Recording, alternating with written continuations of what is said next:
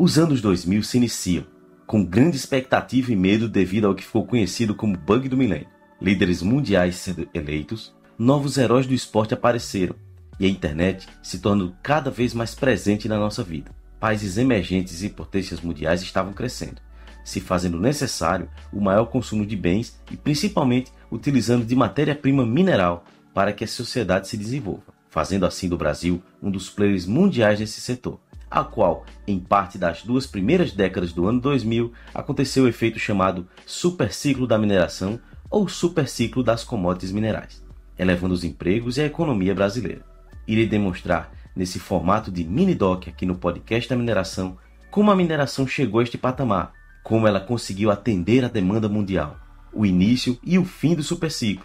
E será que esse superciclo pode se repetir? Meu nome é Johnny Peterson e seja bem-vindo ao novo quadro do podcast da mineração. Esse é o Mini Doc. O Brasil é considerado um dos países com maior potencial mineral do mundo, produzindo aproximadamente 70 substâncias minerais. Segundo a Agência Nacional de Mineração, define como atividade bastante diversificada. Desta forma, o setor mineral representa 4,2% do PIB brasileiro e cerca de 20% do valor das exportações do país, segundo o Ministério de Minas e Energia.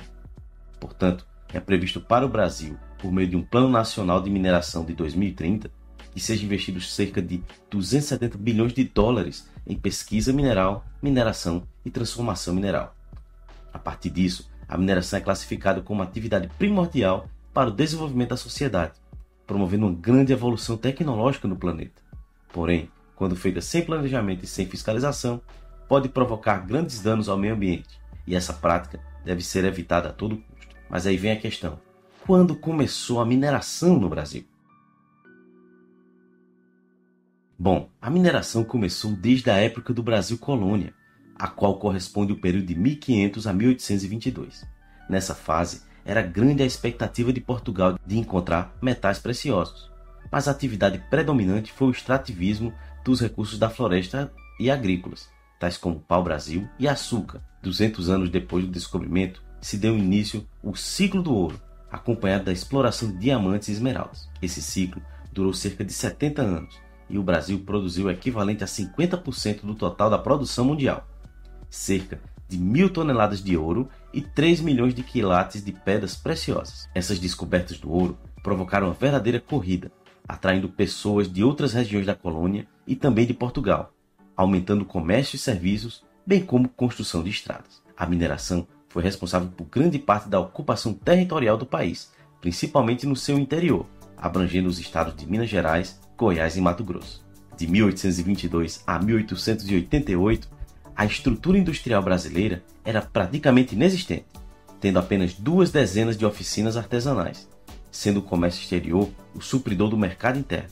Trocava-se produtos agrícolas extraídos do Brasil por manufaturados importados de todos os tipos. Até o final deste período, foi se construindo uma ampla malha ferroviária, estrutura de postos diversificada, pequenas usinas de ferro, indústria têxteis e iluminação elétrica nas cidades maiores. As minas foram abertas à iniciativa privada, atraindo sobretudo os ingleses, mas também belgas e franceses para extração de ferro e de ouro, e também reativando minas anteriormente exploradas e abandonadas por falta de tecnologia. E ainda na Primeira República, que correspondeu de 1889 a 1929, já liberto do trabalho escravo extinto no ano anterior, o país teve crescimento econômico e as importações de produtos siderúrgicos cresceram.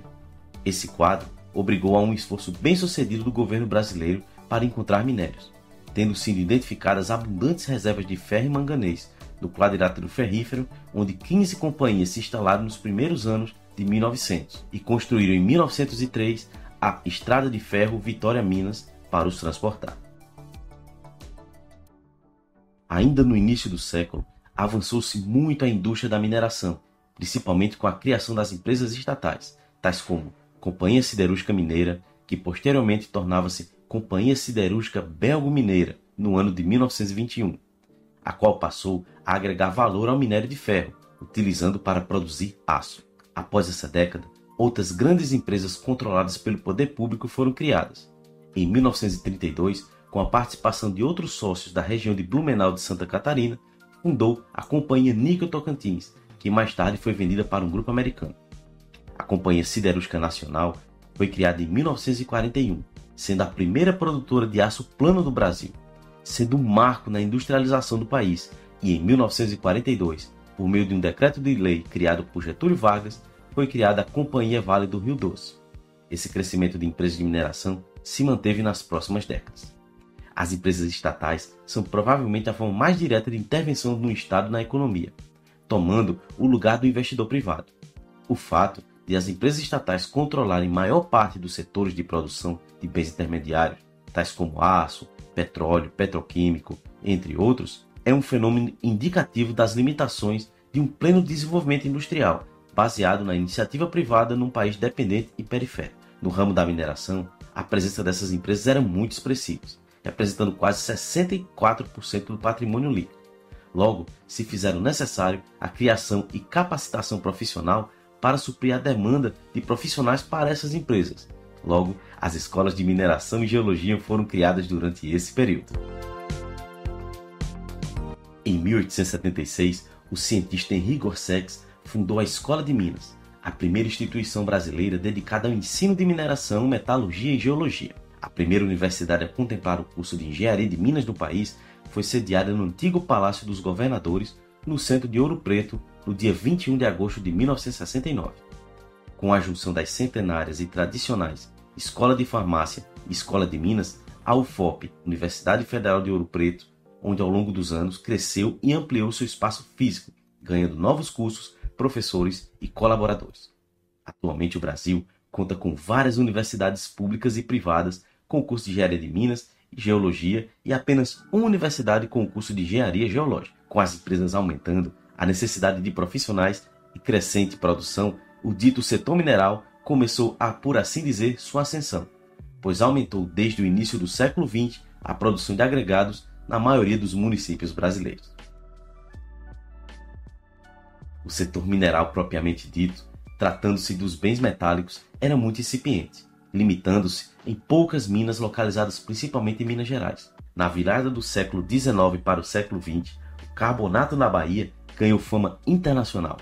Os franceses utilizaram diamantes da Bahia na construção do Canal do Panamá, do túnel de São Gotardo na fronteira da Suíça com a Itália e no metrô de Londres.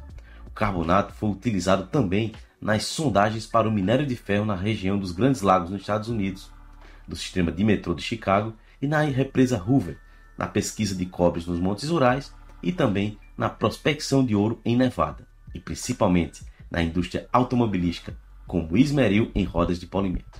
No Brasil, a exploração de depósitos de ferro em Minas Gerais e Mato Grosso ainda era modesta. Antes da década de 1920, a siderurgia no Brasil era restrita à fundição de ferro em pequenos fornos a carvão vegetal, situado próximos às jazidas e às florestas, basicamente em Ouro Preto, Mariana, Santa Bárbara, Itabira e Conceição.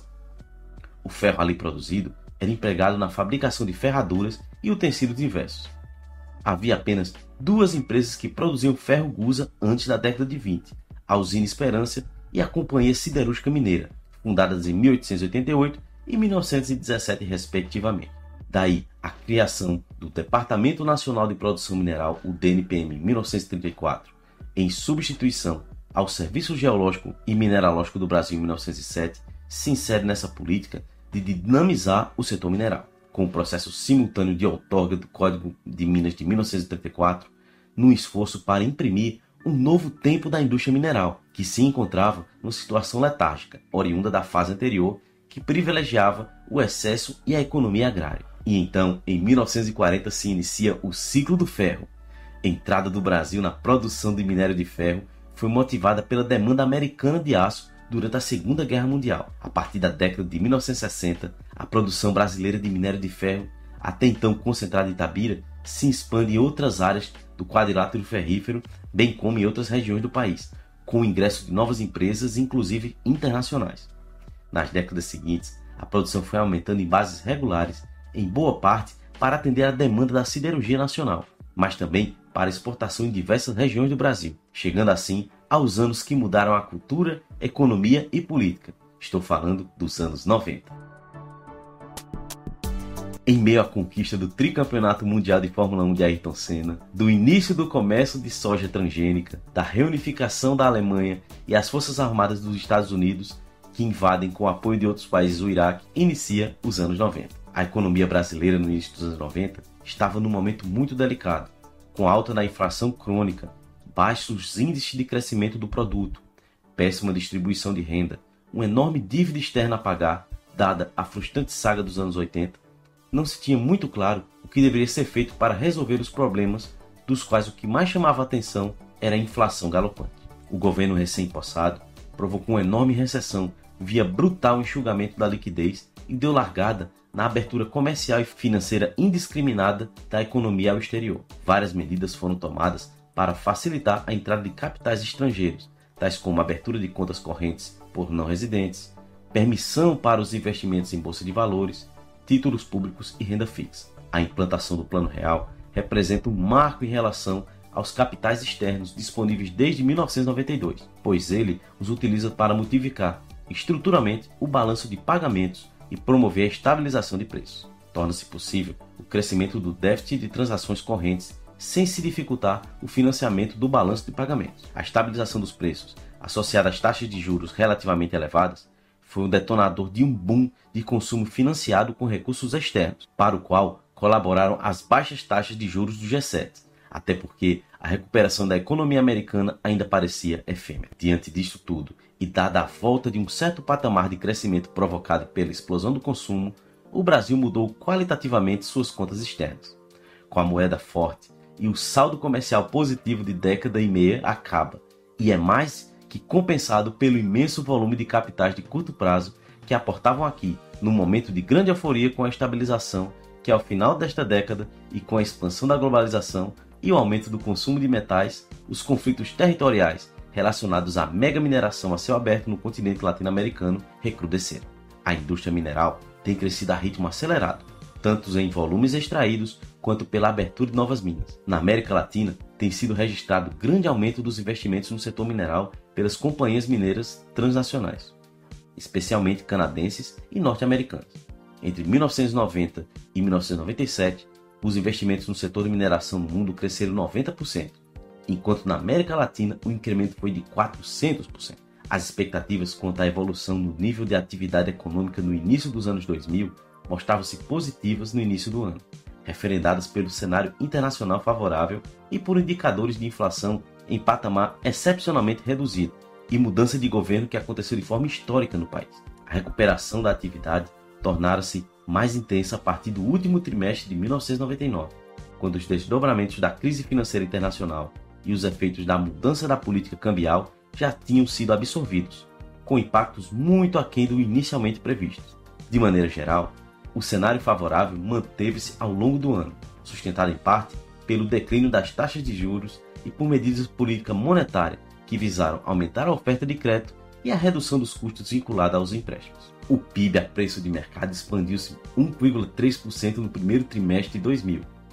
Todos os setores apresentaram resultados positivos, com destaque para o crescimento de 6,5% da indústria de transformação, sensíveis às alterações nas condições de crédito e aos movimentos de recuperação das exportações. Também foram significativos o crescimento registrado nos setores de extrativismo mineral e de serviços industriais de utilidade pública. No setor de serviços, onde foi registrada a evolução positiva, sobressaiu-se o crescimento expressivo das comunicações e pelo transporte. No segundo trimestre, a expansão do PIB atingiu mais uma alta, considerada a variação em relação ao período imediatamente anterior, isenta de efeitos sazonais, reflexo da evolução positiva apresentada pela indústria e pelo serviço, dando assim ao efeito que foi chamado superciclo da mineração ou superciclo de commodities. A tradução da palavra commodity significa mercadoria. As commodities geralmente oscilam entre mercados em alta e em baixa. Por exemplo, o aumento da demanda ou oferta insuficiente tende a elevar os preços, mas após um período inicial que costuma ser necessário para elevar o nível de oferta, o mercado retoma o equilíbrio. Porém, em um superciclo é diferente. Ele é impulsionado em geral por mudanças estruturais em todo o mundo e ele pode durar décadas. Quando os preços da commodity do minério de ferro, motivados pelo crescimento acelerado da demanda da China, foram catapultados de menos de 30 dólares a tonelada em 2003 para quase 140 dólares a tonelada em 2010 e continuaram subindo nos anos seguintes até 2015. Como consequência, a produção em Minas Gerais quadruplicou neste mesmo período. Durante essa época, as economias dos BRICS poderiam remodelar o mundo. Os BRICS é um agrupamento de países de mercado emergente em relação ao seu desenvolvimento econômico. Trata-se de um acrônimo da língua inglesa que é geralmente traduzido como os BRICS ou países BRICS, ou alternativamente como os cinco grandes. Em 2001, os BRICS eram formados pelo Brasil, Rússia, Índia e China. Na época, o grupo ainda não incluía a África do Sul. Estes foram identificados como as economias grandes e de crescimento rápido, que teriam papéis globais cada vez mais influentes no mundo. O peso econômico dos BRICS é certamente considerável. Em 2003 a 2007, o crescimento dos quatro países representou 65% da expansão do PIB mundial. Para dar uma ideia do ritmo de crescimento desse país, em 2003 os BRICS respondiam por 9% do PIB mundial.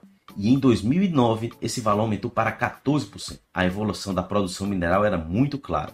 Em 2008, no seu auge, a produção mineral brasileira alcançou 51 bilhões de reais, um aumento de 11% se comparado a 2007, que foi de 46 bilhões, sem contar petróleo e gás. Cabe destaque a produção de minério de ferro, que registrou um aumento acima de 6% em quantidade produzida. Se considerarmos a indústria de mineração e transformação mineral, o valor da produção mineral brasileira alcançou 152 bilhões de reais nesse mesmo período, um valor 13% maior do que em 2007, que tinha sido 134 bilhões, e já tinha sido considerado extremamente alto. Os principais itens da produção brasileira foram nióbio, ferro, manganês, tantalita e bauxita. Ainda em 2008, a indústria de mineração e transformação mineral contribuiu com aproximadamente 5,25% do total do PIB brasileiro, alcançando 1,57 trilhão de dólares. O total de mão de obra empregada, ou seja, empregos diretos na mineração em 2008, alcançou 161 mil trabalhadores. Estudos feitos pelo Serviço Geológico Brasileiro mostram que o efeito multiplicador de empregos é de 1,13 para o setor mineral, ou seja, para cada posto de trabalho criado na mineração, são criadas 13 outras vagas ao longo da cadeia produtiva. Portanto, Pode-se considerar que o setor mineral em 2008 gerou cerca de 2 milhões de empregos, marcando assim o biênio 2007-2008, o biênio da mineração, mas o que seria severamente impactada devido à crise financeira de 2008. A crise financeira de 2008 foi uma das grandes crises do século XXI, o que abalou todo mundo, considerada por muitos economistas como a pior crise econômica desde a Grande Depressão. A crise financeira de 2008 ocorreu devido à bolha imobiliária dos Estados Unidos, causada pelo aumento nos valores imobiliários, que não foi acompanhado por um aumento da renda da população. Apesar do início da crise ser associada à quebra do Lehman Brothers, o problema teve origem em uma sucessão de fatos ocorridos desde o final da década de 90. Nesse período, houve uma grande expansão do crédito no mercado norte-americano. Outro fator que contribuiu para a crise foi a estagnação da renda das famílias, movimento que vinha ocorrendo desde os anos 80. Além disso, os altos gastos do governo americano com as guerras do Afeganistão e Iraque também contribuíram.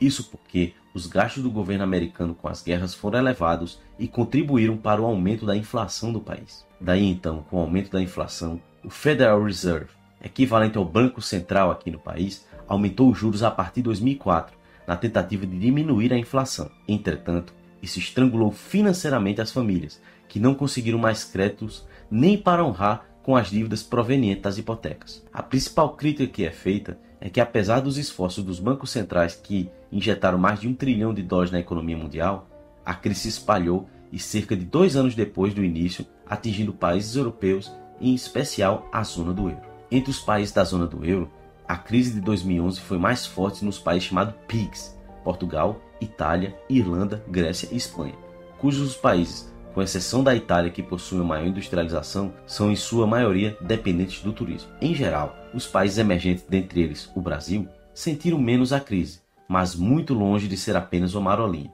Ainda, entretanto, houve de fato uma forte queda do índice Bovespa, que é o que mede o valor das ações negociadas na bolsa de valores do país, e também um aumento do preço do dólar. Isso porque os investidores ao redor do mundo estavam resgatando as aplicações devido à quebra de confiança no mercado. Assim, as expectativas de crescimento econômico foram reduzidas e, em consequência, houve uma redução nas previsões do PIB do país. O governo viu que era necessário agir e baixou a taxa básica de juros Selic de 13,75% para 8,75% ao ano em 2009, diminuindo os juros pagos para empréstimos tanto de pessoas físicas quanto empresas, com o objetivo de aumentar o dinheiro em circulação. Além disso, diminuiu a alíquota de impostos, principalmente o IPI, para produtos da linha branca, materiais de construção e automóveis e liberou bilhões de reais em depósitos compulsórios para os bancos, para aumentar a liquidez no mercado, ou seja, estimular a produção das indústrias e aumentar o dinheiro em circulação